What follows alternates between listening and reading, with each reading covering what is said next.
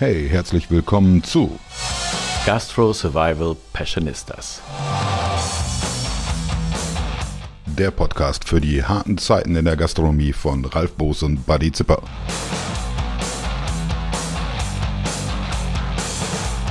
Hallo, mein Name ist Buddy und es ist wunderbar, dass du dir heute etwas Zeit für unseren kleinen Krisenpodcast genommen hast.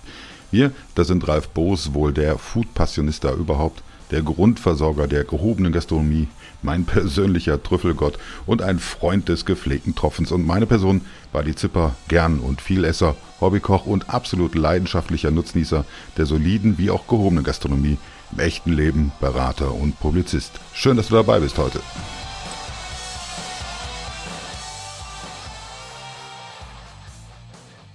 Hallo, herzlich willkommen zum 15. Gastro Survival Passionista Podcast äh, in diesem Jahr. Und wir haben heute mal wieder einen externen Gast.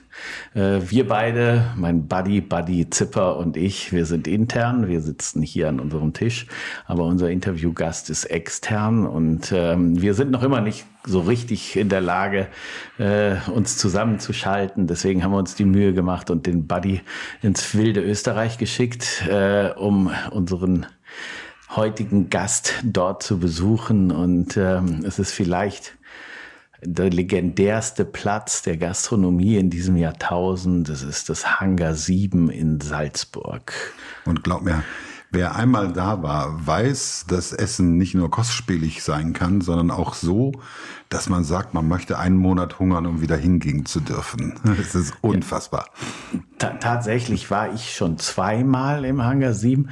Allerdings hast du mir wirklich einen Schritt voraus, weil du durftest im Restaurant essen. Ich habe zweimal den Chef's Table in der Küche. Äh, du, Armer. Ja, ich, ja, bin, du, also, du, du Armer. ich tue mir auch gerade selber sehr, sehr leid. Ähm, aber ich, wie gesagt, ich, ich werde auch noch mal hinfahren und mir das Restaurant mal äh, äh, einverleiben und mal gucken, wie es im Restaurant ist. Und wir reden heute natürlich mit niemandem Geringeren als mit Martin Klein. Äh, Martin Klein ist der, ja, der, nicht nur der Nachfolger, er ist auch der Begleiter von Roland Trettel, der viele, viele Jahre äh, das Icarus Restaurant im Hangar 7 äh, geleitet hat und heute, also er macht es wahnsinnig gut. Ja, was mich fasziniert hat bei ihm ist auch, dass er, ja, er nimmt sich Zeit, um, um mit, mit mir da zu sprechen, respektive mit uns zu sprechen, also mit dir praktisch remote sozusagen. Ähm, aber das auch im vollen Service. Das heißt also, äh, es ist jetzt nicht so, dass der wie ein Küchendirektor unten im Büro sitzt und sagt, jetzt mach mal den Teller schön, sondern er ist mittendrin. Und ich hatte dann auch die Möglichkeit, noch einmal mit durch die Küche zu gehen und das war schon faszinierend zu sehen, mit welcher Präzision, mit welcher Maschinerie da gearbeitet wird äh, und, und, welche Workflows und Abläufe da sind. Das war schon echt faszinierend. Und äh, faszinierend war auch, ich war da am österreichischen Vatertag. Ach du lieber Geist. Ja, und äh, wir dachten so, ach, das ist Sonntag, da ist nicht so viel. Nein, es war die Hölle los. Und im Hangar 7, also das Restaurant heißt in der Tat Icarus, also man sollte es nicht verwechseln. Es gibt ja da noch andere Lokalitäten. Es gibt an, nebenan noch eine Beachbar und drin gibt es eine, äh, so eine Art, äh, ja, was, es gibt was da oben drüber Bistro, noch eine, eine Cocktailbar ja. und sowas. Genau, ne? also das ist schon richtig schön und ähm, ist auch von dem äh, Red Bull Gründer in die Welt gesetzt worden und da, da hat er schon ein paar gute Ideen gehabt, wie man sowas auch inszenieren kann. Also eindrucksvoll. Also es ist natürlich so eine, so eine, so eine gebräuchliche Floskel, dieses Geld spielt keine Rolle, dass der Matuschitz, also der Gründer mhm. von Red Bull, äh, sich da Kindheitsträume verwirklicht hat. Hangar 7 heißt das Ding ja deswegen, weil das ein Flugzeughangar ist. Genau. Und äh, tatsächlich stehen im Restaurant und drumherum noch ein paar alte Doppeldecker und, und äh, damit ist hier, weiß ich, der rote Baron geflogen. Oder der Grüne. Keine Ahnung. Auf jeden Fall, äh, das Ding ist natürlich imposant, ohne Ende. Aber ich glaube, die, die, den Weltruf hat sich das Hangar 7 nicht dadurch äh, erarbeitet, dass es äh, eine tolle Architektur oder eine kostspielige Architektur oder ein tolles Personal oder sowas hat, sondern es ist, glaube ich, über das Konzept gegangen.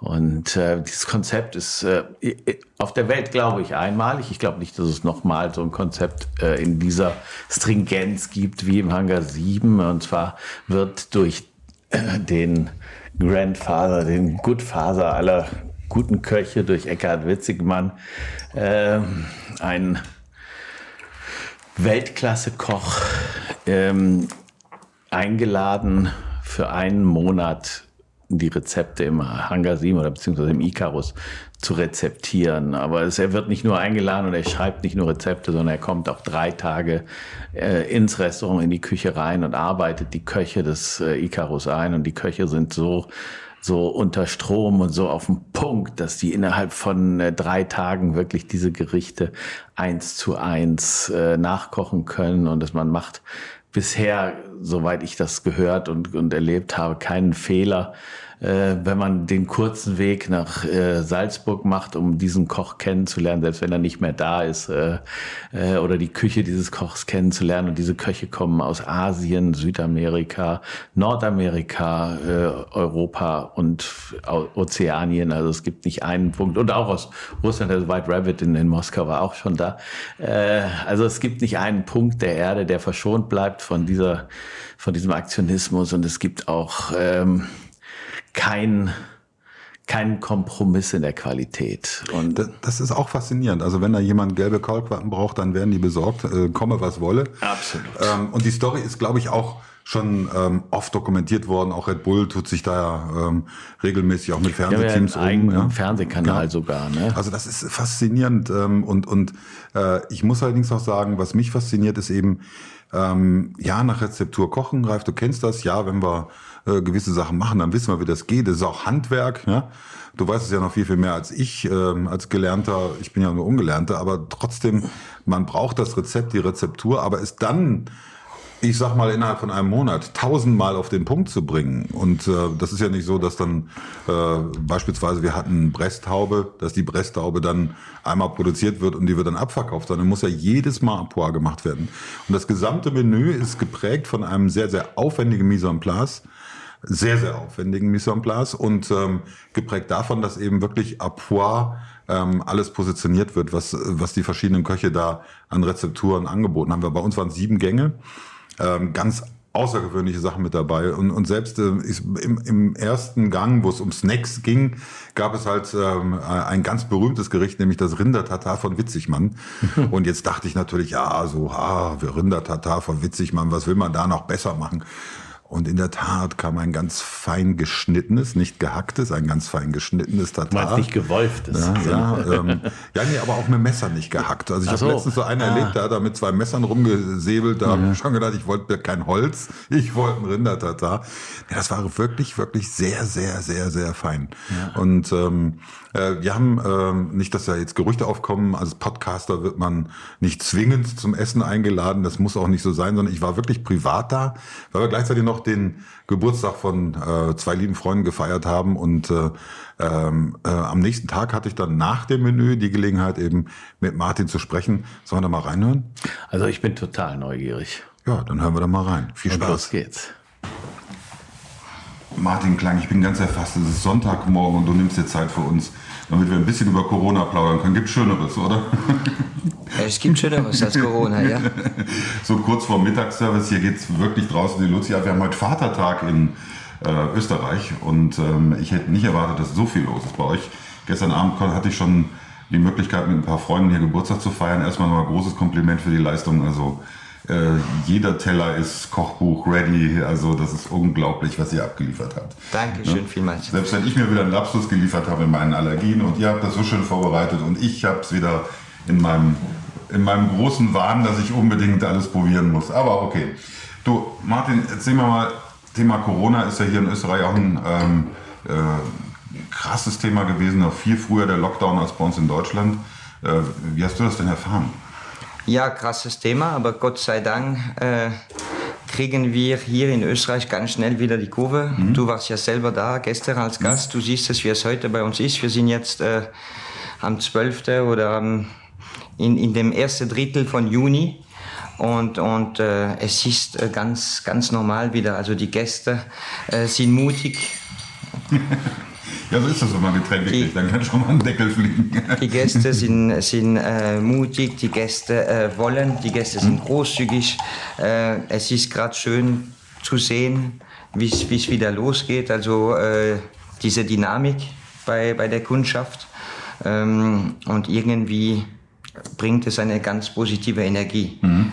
Bei, bei der Gastronomie selbst, bei Mitarbeiter selbst. Ja, wir haben ja hier in Österreich schon am 15. Mai gestartet. Wir haben dann natürlich gleich äh, die ersten zwei Wochenende im Mai äh, eine explosionsartige Reservierungslage gehabt. Also es war großartig.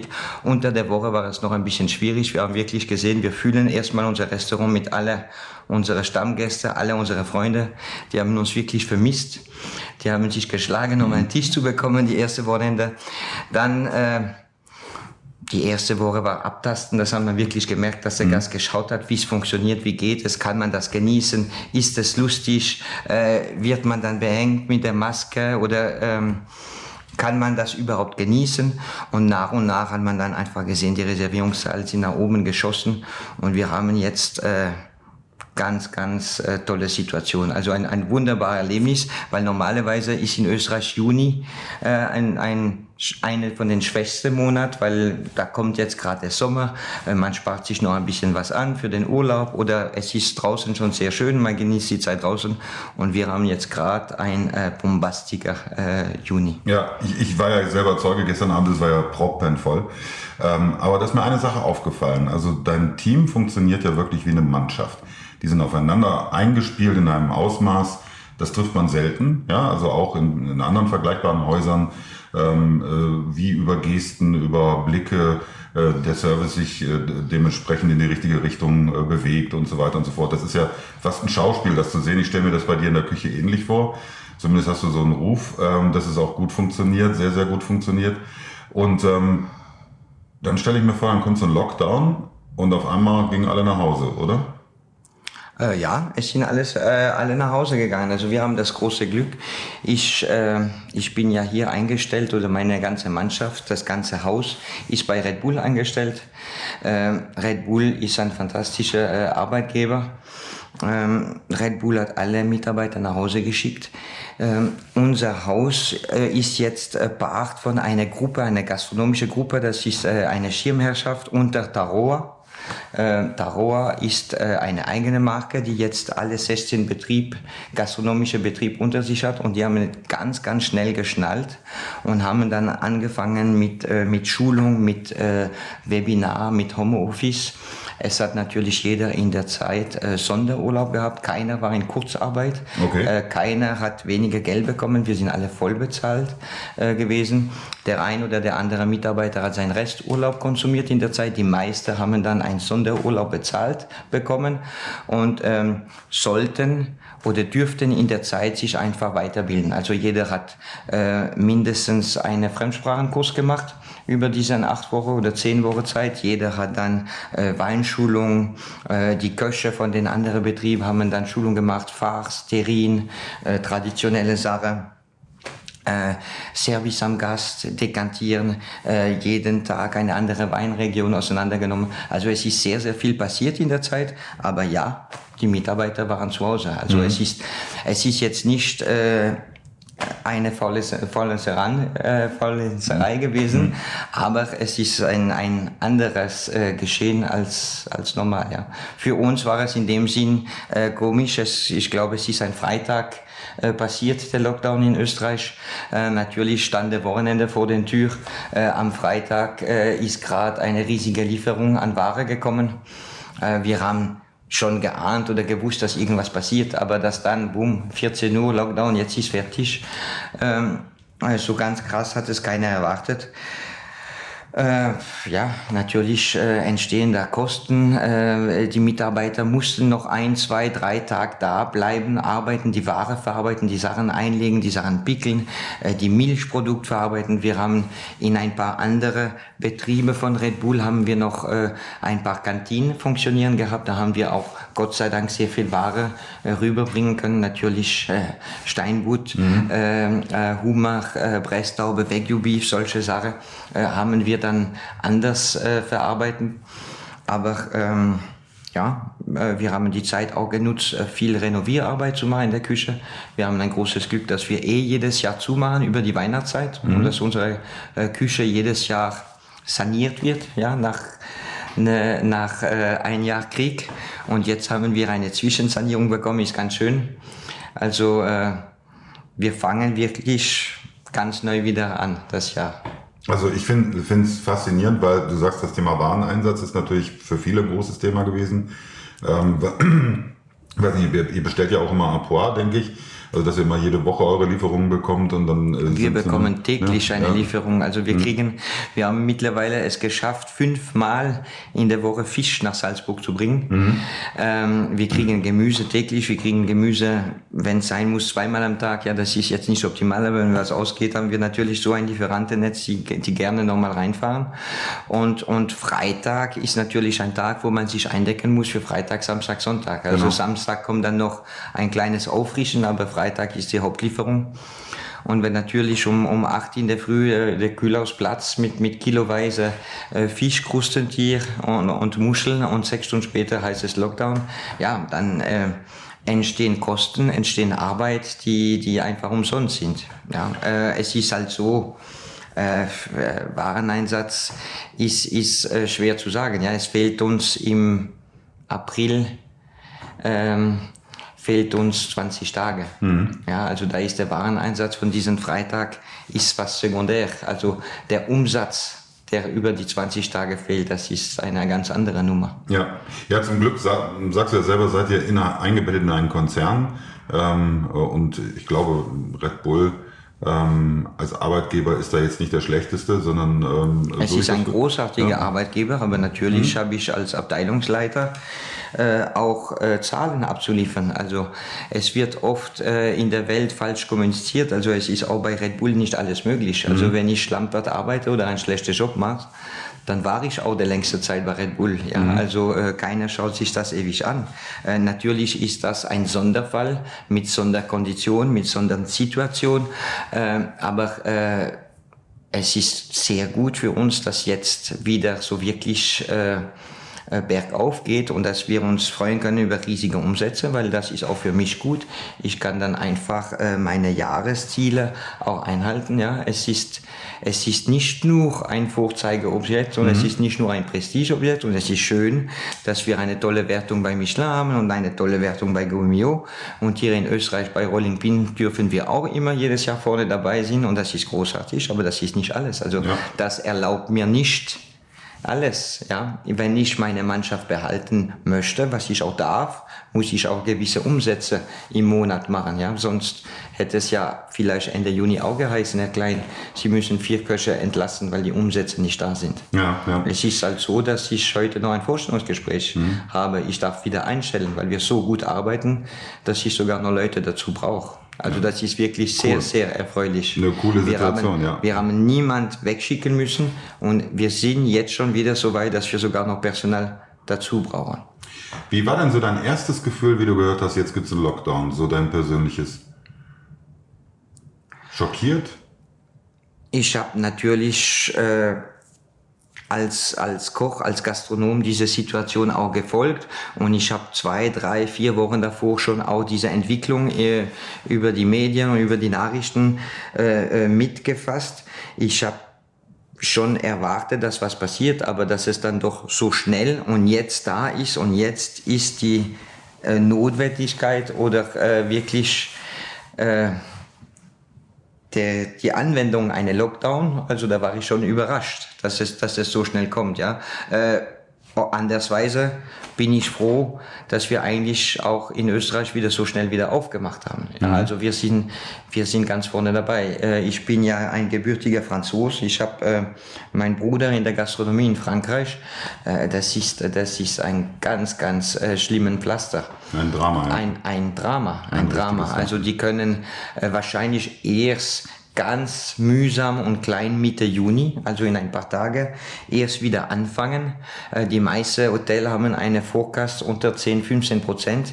Die meisten machen gar nicht auf und planen eine Wiedereröffnung frühestens ab September. Mhm. Das heißt, die, äh, die kämpfen noch drei Monate. Ja, ja. ja also die, die haben, die, die werden ein ganz anderer Lockdown als wir verspüren. Also es ist natürlich eine, eine ganz schlimme Situation, aber in Österreich haben sie das geschafft, wirklich äh, das von 100 auf 0 innerhalb von zwei, drei Tagen zu schaffen und von 0 auf 100 auch wieder innerhalb von zwei, drei Tagen. Also wirklich Hut ab Äh, ich bin jetzt kein Politikmensch oder auch kein, kein, ich hänge zu keiner Partei, aber ich finde, da ist doch sehr, sehr viel richtig und, und drastisch entstanden und, und richtig runter und richtig schnell wieder hoch. Mhm. Ja, und wir dürfen uns, heute ist Sonntag, ich glaube ab morgen, dürfen wir uns über äh, freies äh, Geschehen wieder erfreuen. Also wir brauchen, äh, wir brauchen eigentlich gar keine Maske mehr, wir brauchen keine Restriktion mehr.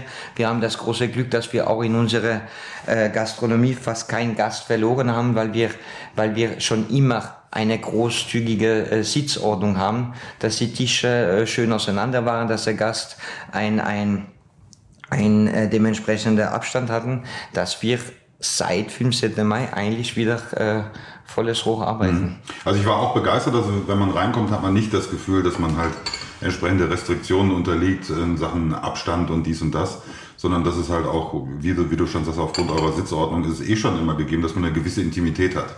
Und das äh, ähm, auch sonst hat man nicht das Gefühl eben, dass das ähm, ja mit mit äh, mit riesem Aufwand hier bei euch äh, an den Gast gebracht wurde, sondern es war schon ein gutes Gefühl gestern wieder äh, mal auch äh, normal zu essen sozusagen. Ja? ja, also wir fühlen uns auch normal. Also wir haben auch wieder ein normales Geschehen und auch von unser Arbeitgeber ist uns auch die Möglichkeit gegeben, wieder normal zu sein. Also wir haben von vornherein äh, haben wir nicht mit den Masken gearbeitet, sondern mit diesen äh, Visier, hm, äh, die, die, ein, hm. die an einem Brillenständer so hm. stehen. Äh, es gibt auch zwei, drei verschiedene Variationen von diesen Schilder. Wir hatten ganz elegante, ganz dünne die eigentlich äh, überhaupt keine Last oder nicht umständlich waren für die Mitarbeiter.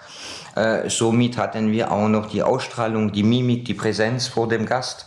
Ähm, es war eigentlich so gut wie nicht störend. Wir haben einfach zusätzliche Plexiglas äh, aufgebaut.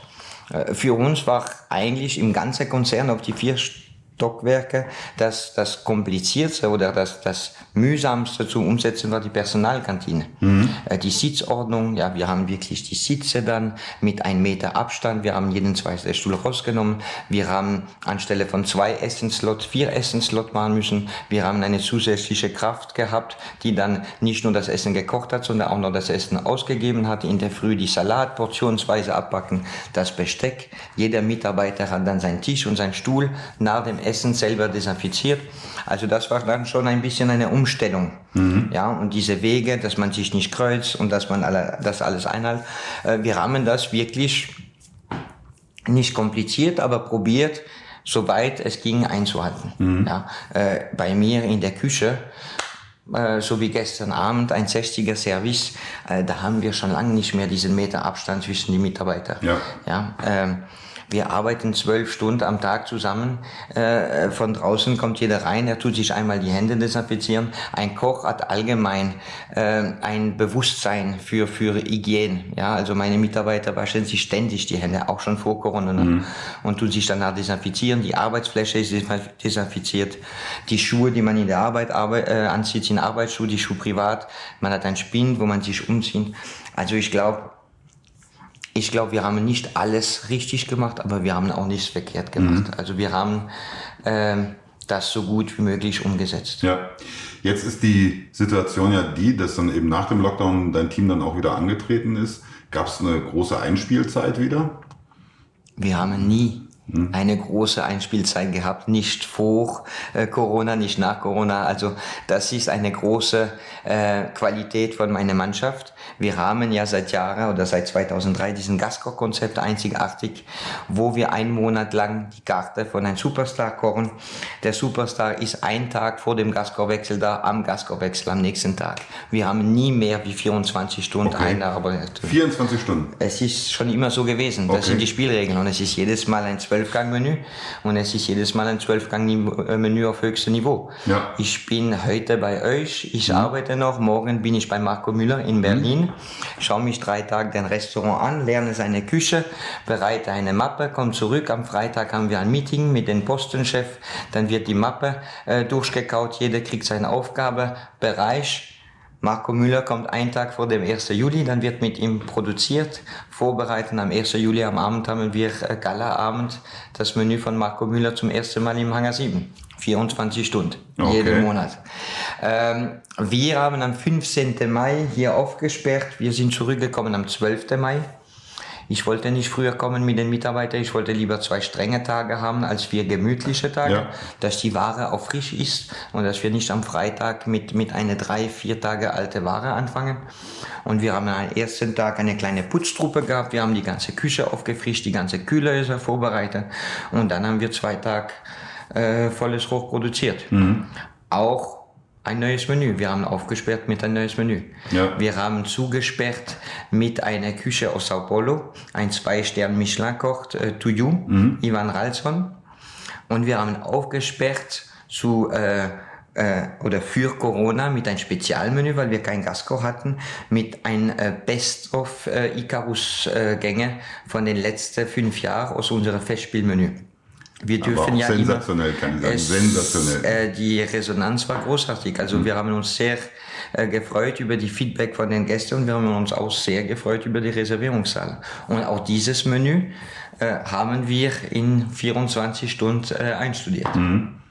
Gut, da können wir sagen, das habt ihr alle schon mal gemacht, aber so wie das, also man, eigentlich müssten wir Bilder senden, weil jedes einzelne Gericht ist wirklich äh, ready, äh, um in einem Kochbuch äh, abgebildet zu werden. Das ist faszinierend. Das Menü, was du gestern gegessen hast, ist ein Best of Icarus. Ja. Das mhm. ist das nächste Menü, das ist das Juni-Menü. Ah. Wir haben mhm. seit Corona schon wieder mhm. zweimal das Menü umgestellt. Okay. Wir haben von 15. Mai bis Ende Mai ein Best of Icarus gehabt und vor, im Juni-Monat haben wir ein Best of Gastküche. Ah, okay, okay. Ja. Also wir sind schon bei 24 Aber Gerichte. zu einem 15. war ich hier und ja. da gab es dieses äh, 15er Menü. Ähm, das fand ich auch faszinierend. Also ähm, äh, Frau, Kind und ich waren äh, nicht nur wie wir hier um halb eins rausgetorkelt sind, äh, höchst motiviert, was das Thema Getränke anging, sondern auch absolut beseelt vom Essen. Also das muss man, muss man wirklich sagen. Das ist faszinierend hier bei dir. Ähm, wenn wir jetzt auf Corona mal so zurückschauen, gibt es da ein paar Sachen, wo du sagst, hey, da haben wir was gelernt, da haben wir einen positiven Effekt gehabt für uns? Ich bin kein Mensch, der gern zurückschaut. Ich schaue lieber da vorne. Also, äh, was daraus gelernt? Ich hoffe, dass die Menschheit was daraus gelernt hat, weil es ist viel anders passiert. Es ist viel, äh, ähm, viele Leute haben jetzt angefangen, lokal zu kaufen, äh, sind nicht mehr äh, bei den Discounter gegangen, sind hier beim äh, lokalen Bauer, haben sie ein Fisch aus äh, den Seen im Umkreis gekauft, haben Gemüse hier vom Umkreis gekauft, haben sich die Eier beim Nachbar geholt, ähm, sind mehr Fahrrad gefahren, äh, waren mehr spazieren die ganze Menschheit, kommt mir vor, war gesunder in der Zeit. Ja, äh, ich bin jetzt nicht so ein idealer äh, Mensch oder ein idealer Gedenken, aber ich habe auch, ich habe mehr Zeit mit meiner Familie verbracht. Ich hatte Zeit für meine Kinder. Ich glaube, ich habe äh, Sport in der Zeit gemacht. Ich habe mich gesunder ernährt. Ich habe probiert, irgendwas Gutes für mich über diese schlechte Zeit zu machen oder für meine Familie. Ich glaube, das ist mir auch gelungen. Ähm, ich habe mir natürlich viel vorgenommen alles, was ich mir vorgenommen habe, ist wieder kaputt. Äh, dadurch, dass wir so gut und so schön wieder arbeiten. Ja. Also ich habe mir vorgenommen, dass ich doch definitiv ein bisschen mehr Zeit für die Familie und für die Kinder habe, weil es einfach so großartig war. Aber äh, mit unserem Job geht es nicht. Ja, also wenn man jetzt sieht, was wir für ein Wochenende hinter uns haben. Ähm, das muss man, äh, das muss man so machen, wie es ist. Äh, wir werden dann auch einen, einen ruhigeren Montag oder einmal einen ruhigeren Dienstag haben, aber Freitag, Samstag, Sonntag ist einfach die Zeit im Hangar 7 und, und das, da bin ich nicht allein. Ja, ich habe gestern äh, den Tag absolviert mit 16 Mitarbeitern in der Küche. Es waren bestimmt 12 im Restaurant, das ist nur ein Gourmet-Restaurant. Dann waren wir in der Grill-Lounge mit sechs oder acht Mitarbeitern, den Kaffeebereich. Also ich muss sagen, wir haben wirklich eine ganz ähm, positive, gesunde äh, Atmosphäre, ein Arbeitsklima. Die Leute wissen, wenn es drauf ankommt, äh, ist jeder bereit, einen Gang draufzuschalten oder eine Schubkarre mehr äh, zu bringen.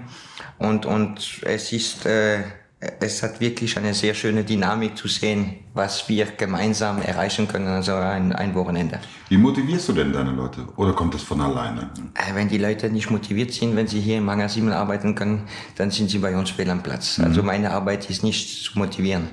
Meine Arbeit ist, sie zuzuschütten mit Arbeit und schauen, dass wir alles zu bestmöglicher äh, Leistung rausbringen. Motivieren muss sich schon jeder Mitarbeiter selber. Mhm. Wie du damals äh, angefangen hast, du hast gesagt, im Ochsen hast du angefangen, ne? Im Ochsen in Kaiserslautern, richtig? In Karlsruhe. Äh, Karlsruhe, Karlsruhe. Ähm, hättest du gedacht, dass dein Job mal so wird? Weil eigentlich, du hast ja als klassischer Koch angefangen und eigentlich bist du ja heute ja Ein nur, klassischer Koch. Ja, aber auch ein Küchendirektor.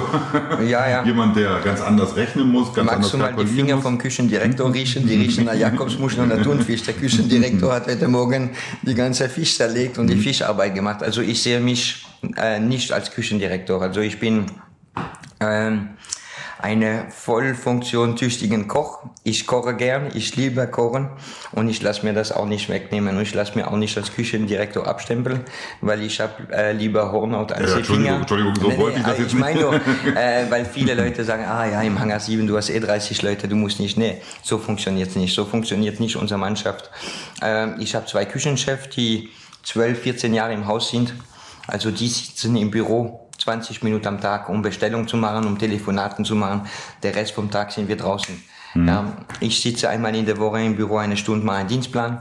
Ich mache dann eine Gastkochbesprechung, eine Gastkoch macht mal eine Stunde.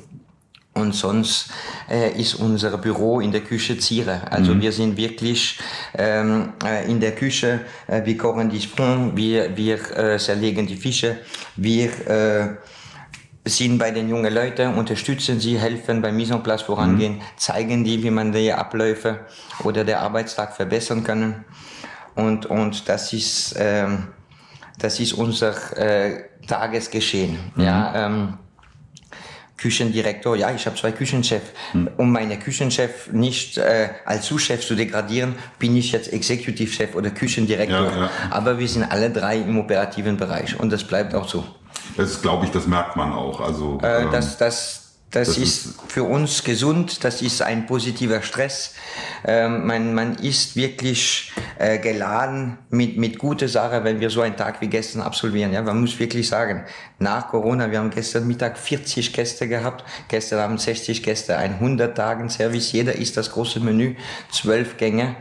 Äh, das ist, das ist fantastisch. Also das ist, ähm, Auslastung wie in den Festspielzeit in August.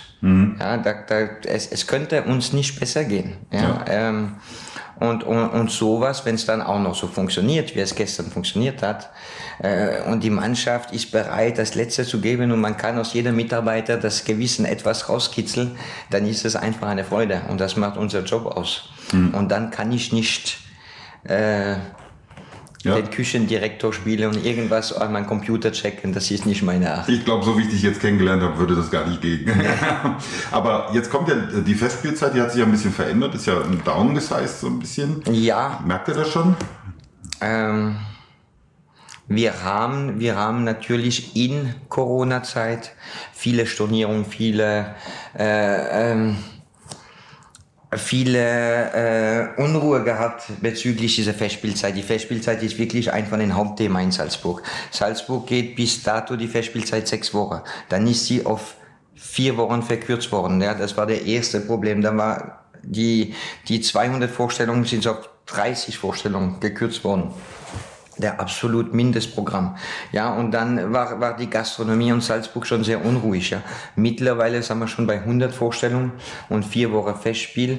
Und wenn ich mir jetzt äh, die, die Reservierungszahlen von Juni, Juli, August äh, sehe, dann äh, erwarte ich absolut äh, keinen äh, Rückgang an Reservierungen oder an Umsatzzahlen. Also es ist wirklich so, dass wir äh, äh, glücklich nach vorne schauen dürfen. Und was glaubst du, wie wird sich das Jahr so weiterentwickeln? Ihr lebt ja auch davon, dass man mal edel kurz vor Weihnachten nochmal essen geht. Ähm, Ja, wir haben das große Glück mit unserem Gastkoch-Konzept, dass wir das Jahr enden mit äh, Andreas Caminada im November und mit André Leon äh, im Dezember. Das sind zweimal drei Sterne Michelin. Ähm, Es wird jetzt schon Ja. schwer, im Dezember einen Tisch zu bekommen am, äh, am Wochenende. Also wir haben... Äh, ich möchte jetzt nicht äh, es vorschreien oder zu laut sein, das ist auch nicht meine Art, aber ich glaube, dass wir wirklich äh, äh, den, den Corona-Krise hinter uns haben und wir dürfen nach vorne schauen und wir dürfen wieder Gas geben und wir dürfen machen, was uns Spaß macht. Und, und ich hoffe, dass man nie über einen zweiten Lockdown spricht, weil das würden viele Kollegen sehr äh, wehtun oder die Existenz kosten. Aber wir sind jetzt gerade momentan wirklich euphorisch nach vorne und, und volle positive und gute Energie. Mhm. Ja, für einige wird es, glaube ich, schwer werden, auch so schwer werden. Also es gibt schon Gastronomen, die aufgrund der Sitzplatzregelung gesagt haben, wir machen wieder zu, weil es sich vom Umsatz her nicht lohnt. Ich glaube, da seid ihr ein bisschen äh, ja, beseelt vom lieben Gott, der hat da seine schützende Hand über euch gehalten. Oder äh, Red Bull in dem Fall. Ja. Ja, also ich glaube. Ähm, ja, ein. Hm. Ein. Wir dürfen einfach gut wieder arbeiten. Also hm. man muss auch anfangen, man muss das vernünftig machen. Es gibt auch der ein oder der andere Unternehmen, das vielleicht nicht richtig geführt worden ist. Ja? Wenn man jahrelang sein Unternehmen richtig führt, dann kann man auch mal ein zweimonatiger äh, Rückpass äh, wieder wegstemmen. Ja, wenn, wenn man nach den ersten zwei Wochen äh, schon das ganze System zusammenbricht, hat man vielleicht im Vorhinein was verkehrt gemacht. Mhm. Ja, es ist natürlich für uns sehr leicht zu sprechen, weil wir ein ganz großer Partner äh, im Rücken haben mit der Matischitz und mit Red Bull. Äh, aber ich habe viele Gastro-Kollegen, die das mit Bravour gemeistert haben und, und jetzt ganz gut dastehen. Mhm. Ähm, und, und mit äh, Lieferservice, mit, äh, mit äh, kleine ähm, Außerhaus, Catering und so weiter, äh, das ganz, ganz gut geregelt haben und, und sogar äh, finanziell äh, noch besser dastehen als, als vor Corona. Mhm. Also wenn man sich was einfallen lässt, wenn man kreativ ist, wenn man fleißig ist, wenn man seinen Beruf richtig macht und wenn man gut ist, dann kommt man auch wieder auf die Füße, glaube ich. Ich kenne natürlich auch Gastronomen, die sich in der Zeit gepflanzt haben und das tut mir sehr leid mhm. für die. Und, und ich möchte auch nicht verkehrt sagen und jeder, der es jetzt nicht schafft, ist auch nicht ein schlechter Wirtschafter oder ein schlechter Koch. Es gibt einfach Leute, die zu viel Kosten ja. haben, ja, und die Kosten kann man ohne Einnahme einfach nicht bewältigen. Aber es gibt auch Leute, die sich nicht richtig auf sowas vorbereitet haben. Und, und mein größter Freundeskreis, der jetzt, äh, meine Freunde sind fast 90 Prozent alle aus der Gastronomie. Und die meisten in meinem Alter arbeiten für jemanden in einer Küchenchefposition oder sind selbstständig.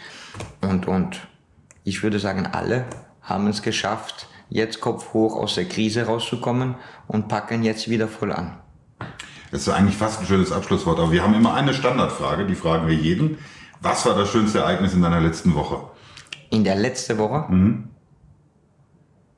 Mal so eine Trüffelsuppe von Bocuse zu essen. das kann, da, da, kann ich sogar zustimmen. Also die war exorbitant gut. Es ist vor zwei Tagen eine übrig geblieben und die habe ich mir mal selber gegönnt. Ja. Also ist schon unglaublich, ne? Das ist ein Rezept von 76, oder? Ja. ja. Es ist ein richtig klassisches. Ja gut, äh, an, an, an der Menge an Trüffel hat sich seit 50 Jahren noch nie äh, was geändert. Und äh, ein, ein Rezept, das pfeift, das pfeift immer noch. Ja, ja ein Gericht von Herr Witzigmann, ja. der vor 30 Jahren gut war, ist jetzt auch noch gut. Ja, und, und das Gleiche ist bei Paul Bocuse. Also ähm, es ist schön, dass die Gastronomie nach vorne schaut. Es ist schön, dass wir dazulernen. Es ist schön, dass die Technik und die Machart sich verändern. Aber es ist auch mal schön, was Gutes zu wiederholen. Absolut. In diesem Sinne, ich danke dir, Martin, dass du äh, heute in, an so einem stressigen Wochenende Ich bin froh, dass wir in der ne? Zeit geblieben ja, sind. Absolut. Ich danke euch auch ich für den Besuch. Versprochen. Ich brauche trotzdem noch ein Foto und ähm, dann ähm, sind wir auch schon wieder weg. Alles Dankeschön. Gute. Gute Heimreise. Ja, so ist das, wenn man Amateure wegschickt. Die sagen dann zum Chefkoch nicht Martin Klein in der vollkommener Ignoranz, dass sie französischer Herkunft sind, sondern Martin Klein. Aber ich glaube, das ist er gewöhnt von den Österreichern. Aber war das nicht ein tolles Gespräch? Ja, es ist natürlich mit Martin sowieso immer ein, ein tolles Gespräch. Man hat das ja auch schon gemerkt. Er hat ja auch seine Erfahrungen auch im Fernsehen mittlerweile gemacht. Er ist ja auch mittlerweile um die Welt geschickt worden für Kochsendungen und äh, der, dieses Konzept hat ihn natürlich äh, nicht nur geprägt, sondern auch weltgewandt gemacht. Also es ist natürlich, der hat, ich weiß gar nicht, wie lange der da ist, bestimmt 12, 14 Jahre oder so. Ja, ja, also er ist schon relativ lang da und er hat dort den ersten und den zweiten Stern mit erkocht und ja. ähm, ähm, es ist schon eindrucksvoll auch zu sehen, mit welcher Liebe und mit welcher Detailgenauigkeit er da arbeitet, aber auch mit welcher Energie. Also ich weiß nicht, ob ich nach so vielen Jahren noch so viel Energie hätte und also ähm, wie er nach vorne geht. Auch im, auch im Gespräch selber. Also er kam rein, kam praktisch aus dem, aus dem Mise en Place Service, kurz vor der vor Mittagsservice, äh, setzte sich äh, äh, an den Tisch und gab richtig Gas. Und das war schon sehr, sehr eindrucksvoll, ähm, weil er halt einfach sofort angeschaltet war und sofort dabei war. Hm? Ja, also, also aber trotzdem nochmal resümierend, ähm, er hatte natürlich darauf hingewiesen, dass es nicht so ist, dass man, wenn man mit zehn hinter sich hat, dass man das Geld aus dem Fenster werfen kann, sondern dass man schon sehr, sehr genau kontrolliert wird und wenn man keine schwarzen Zahlen schreibt, dass das Ding auch gerne mal zugemacht wird. Ähm, ich habe diese Erfahrung tatsächlich schon des Öfteren gemacht. Also ich habe zum Beispiel, ich sage jetzt mal, bei uns, wir haben ja ein paar Mitbewerber, die jetzt großen oder größeren Konzernen gehören. Du meinst jetzt Bosfood, ja? Ja, wir Bosfood-Leute. Nee, Podcast-mäßig. Nee, Podcast, aber keine Mitbewerber. Nein, ich glaube, wir so. sind die unumstrittene Nummer eins. Ja, ne? absolut, in dem Sektor, Welt, in der Nische auf alle Fälle. und, und, und, und äh, aber in unserem Handeln mit Lebensmitteln haben wir natürlich Mitbewerber. Und, und äh, ich hatte, als ich noch jünger war, oft die Bedenken, dass jetzt, wenn eine Firma, die ähnliche Produkte wie wir verkaufen, aber zu einem großen Konzern gehören, also zu einem richtigen multinationalen, international agierenden Konzern, äh, dass die sich sowas wie Delikatessen eher leisten, um ihr Image aufzupimpen und kostet es, was es wolle. Äh, Hauptsache, wir sind so, wie wir es gewohnt sind, Marktführer. Aber es stimmt nicht. Also die Geschäftsführer dieser Firmen, mit denen man sich natürlich über die Jahre auch ein bisschen solidarisiert hat, haben gesagt, ey, wir stehen mit dem Rücken zur Wand. Die wollen 10% Return of Investment sehen und wenn die das ein paar Jahre lang hintereinander nicht sehen, dann machen die das einfach zu. Da haben die überhaupt gar keine Bedenken, weil das ist Konzerndenken. Das ist nicht das Denken, wie wir Kaufleute das im Kopf haben, dass wir irgendein Image oder sowas ähnliches prägen müssen, sondern die sagen, wir machen das Ding, wir werden alles tun, um Marktführer zu werden und wir werden alles tun, um das Geld der Aktionäre zum Beispiel zu vermehren oder das Geld des Family Office, was immer das gerade für eine Gesellschaftsform ist. Und wenn da nicht gefolgt wird oder wenn es nicht fluppt, dann wird zugemacht. Fertig. Ja. ja. oder die Qualität wird runtergefahren. Also ich möchte jetzt keinen Namen nennen, aber es gibt durchaus große Märkte, die wir auch kennen, in denen auch äh, mittlerweile Endverbraucher kaufen dürfen. Wie heißen die? Ähm, äh, weiß ich nicht. Cash and Carry Märkte sind das, glaube ich. Große und, Cash and Carry Märkte. Ja, und ähm, ich, ich, weiß jetzt auch nicht, warum mir die Farbe Blau und Gelb in den Kopf ja. kommt. Aber ich, ich will ja gar keine Namen nennen. Aber ich stelle fest, dass ähm, manchmal Sachen mit großem Elan angefangen werden, aber die Qualität schnell runtergefahren wird.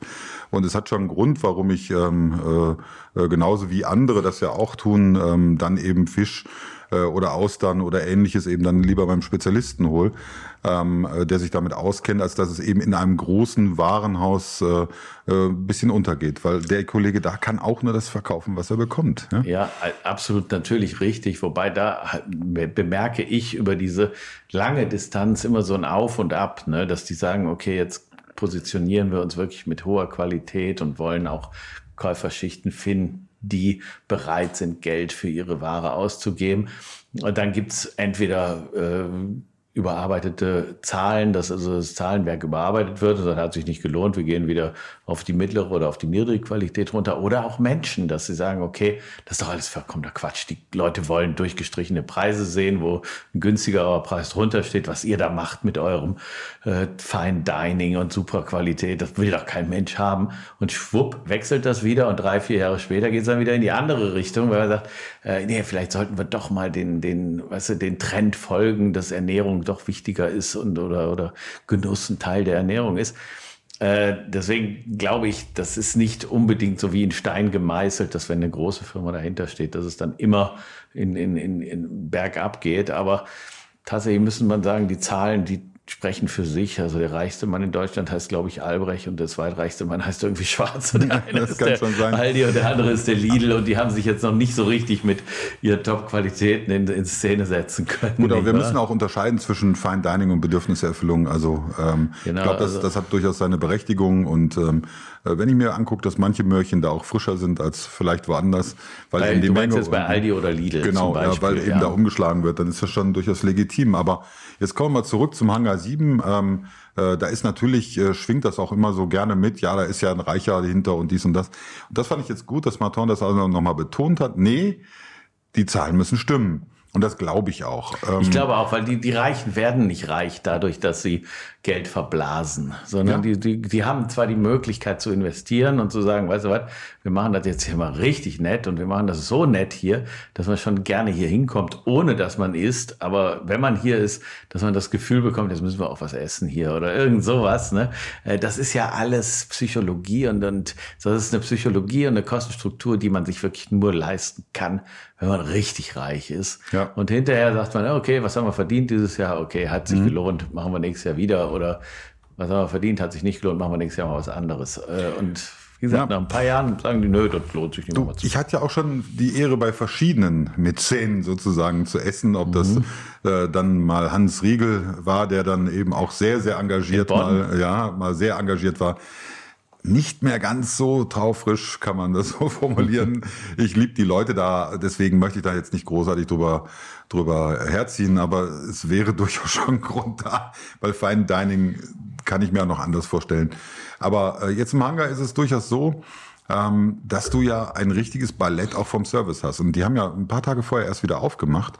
Und das war jetzt auch so das Faszinierende. Und daher hast du jetzt wieder recht. Es geht nichts übers Team und das Team auch äh, unter Dampf zu halten, weil man hat gesehen, die funktionieren. Und auch wenn jetzt da wirklich zehn Wochen Pause war, Österreich hatte vor uns den Lockdown, mhm.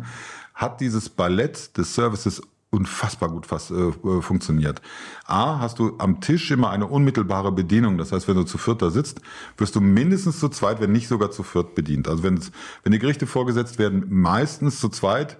Ja, wenn es ausgeht zu viert, also es ist auch in einer Perfektion immer von der richtigen Seite, was man natürlich voraussetzt, aber dann aber auch so, dass der Teller immer genau auf dem Punkt steht.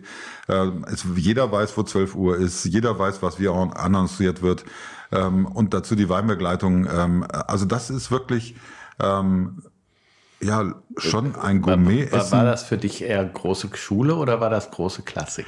Ähm, nee, das war große Klasse. ja, ich meine, also, jetzt fandest du es jetzt so ein bisschen äh, schon trendy, dass die Klamotten und die, die Art und Weise mit der, der Kommunikation mit den Gästen eher cool. äh, charmant und charmant. amüsant war? Oder ja. fandest du es, früher war es ja so, dass man das Servicepersonal auch gerne oft als Domestiken äh, behandelt hat, mhm. die äh, dafür da waren, äh, dass man, dass sie ihre, deine Wünsche erfüllen ja. oder deine Wünsche von den Lippen ablesen, während man heute in der modernen Zeit ja da mehr Spaß dran hat, eine Kommunikation mit dem Service zu Unkapriziös, und, äh, freundlich, sind auf Scherze eingestiegen, ja. haben sich an mich erinnert, ja. Gut, jetzt äh, äh, allein aufgrund der Raumzeitkrümmung, wenn ich im Raum bin, erinnert man sich gerne genau, an mich. Ja, krümmt sich die Zeit, ja. Aber ähm, es ist durchaus absolut faszinierend. Also wir, wir sind sogar an den Stories haben wir wieder angeknüpft, die wir damals erzählt haben. Ähm, haben uns auch den Tisch da angeguckt. Wir hatten noch gelästert. Da gibt's so aus Besteck so so Tiere. Ja, ich ja? weiß, ich weiß. Ne? Ja. Hat, Kunstwerke auf dem Tisch, genau, die die Blumen ersetzen ja, genau, sollen, sozusagen. Und ne? die sind mitunter unfassbar hässlich. Aber wir wollten unbedingt einen Frosch und da wurde halt umgesetzt und hin und her. Ganz toll. Also man ähm, merkt schon, du bist der einfachste Gast der Welt. Also ich will meinen Gabelfrosch auf dem Tisch. Ich äh, setze mich nicht an den Löffelschwan. Tisch. Äh, nein, so, so habe ich es nicht formuliert. Das hab, ich habe es anders gesagt. Das letzte Mal hatten wir, habe ich ja, gesagt, und dann wurde mein Wunsch erfüllt. Ja, genau, Aber das war was, gar kein Wunsch. Du hast es nur den vorgeschlagen, hast gesagt, letztes ja, genau, Mal haben wir gesagt, schon. oh, wenn Ihnen das gefallen hat, dann wird Ihnen natürlich nonchalant sofort ja. der Schwan durch den Frosch ersetzen. Ja, Monsieur. unbedingt. Ja, ich glaube, wir hatten vorher irgendwas. Ich weiß es nicht mehr. Aber äh, du hast schon recht.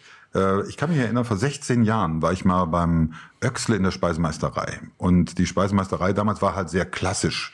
Das ja. heißt, du hattest immer einen hinter dir stehen, ob du wolltest oder nicht. Und da hat eigentlich das ganze Gespräch mitgehört.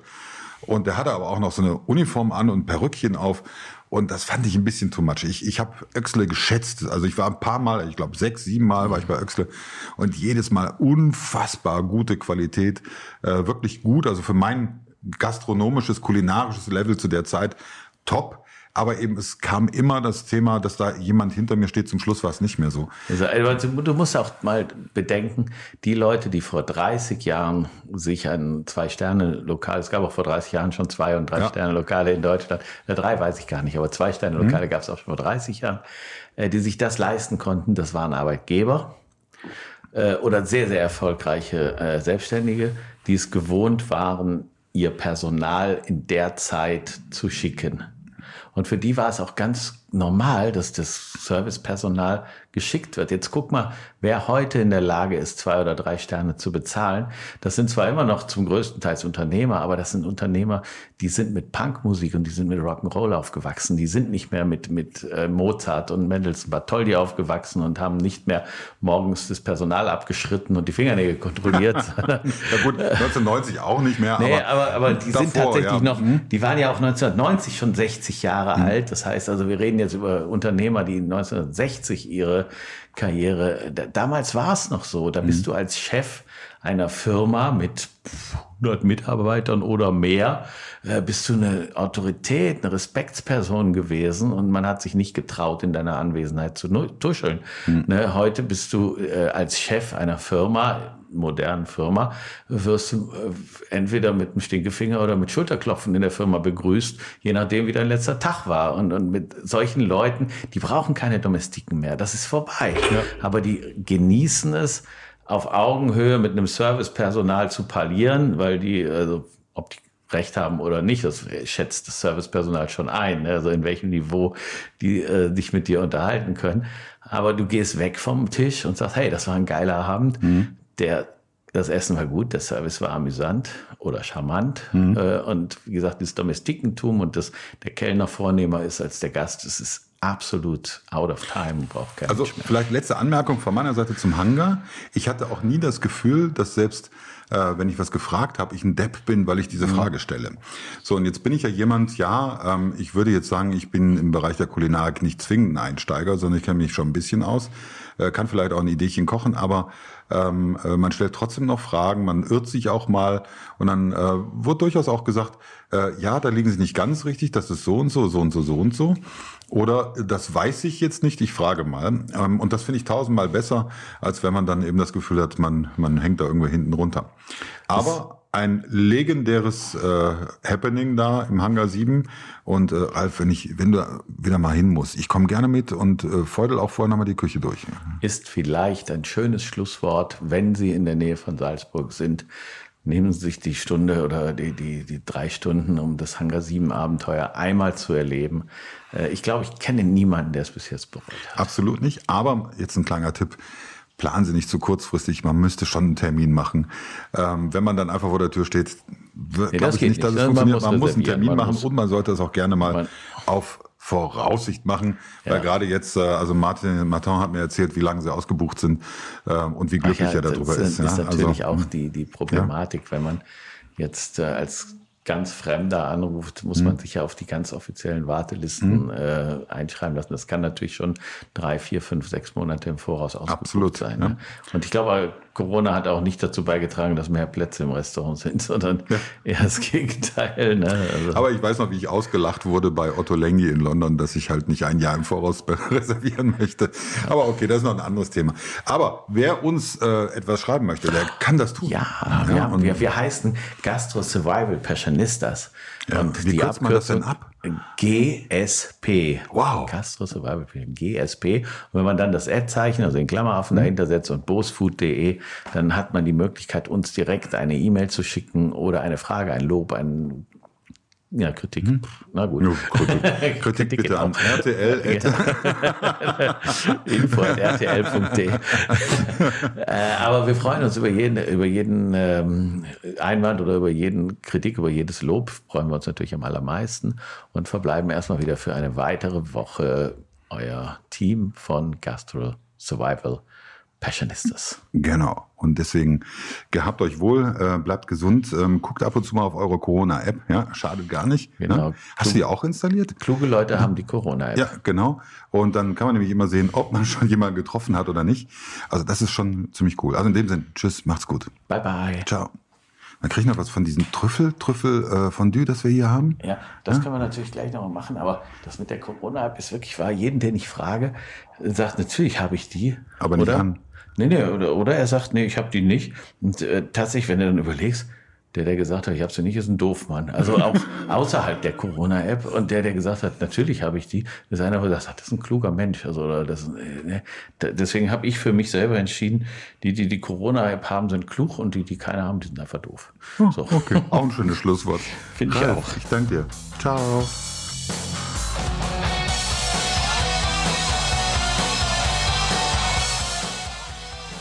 Besonderen Dank an Carlos Ebelhäuser für seinen Track Nitro Play.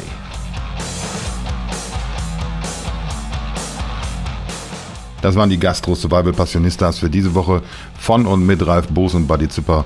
Bleibt uns gewogen, wir hören uns wieder. Ehrenwort spätestens nächste Woche.